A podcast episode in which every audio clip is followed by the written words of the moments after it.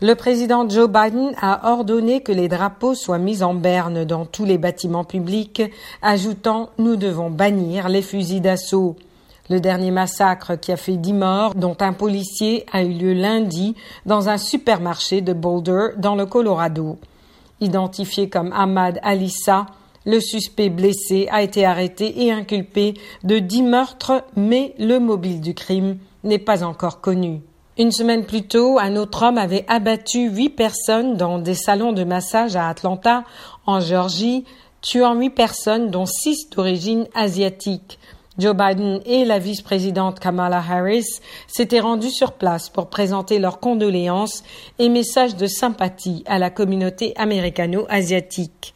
Pour rappel, en 1999, deux adolescents avaient tué douze camarades de classe et un enseignant dans un lycée de Columbine, au Colorado. Puis, trois ans après, un homme lourdement armé avait abattu douze personnes dans un cinéma d'Aurora, toujours dans le Colorado. Toutes ces fusillades, récurrentes aux États-Unis, viennent relancer les débats sur l'utilisation des armes à feu, mais l'hypothèse d'un durcissement des lois sur les armes est toujours improbable.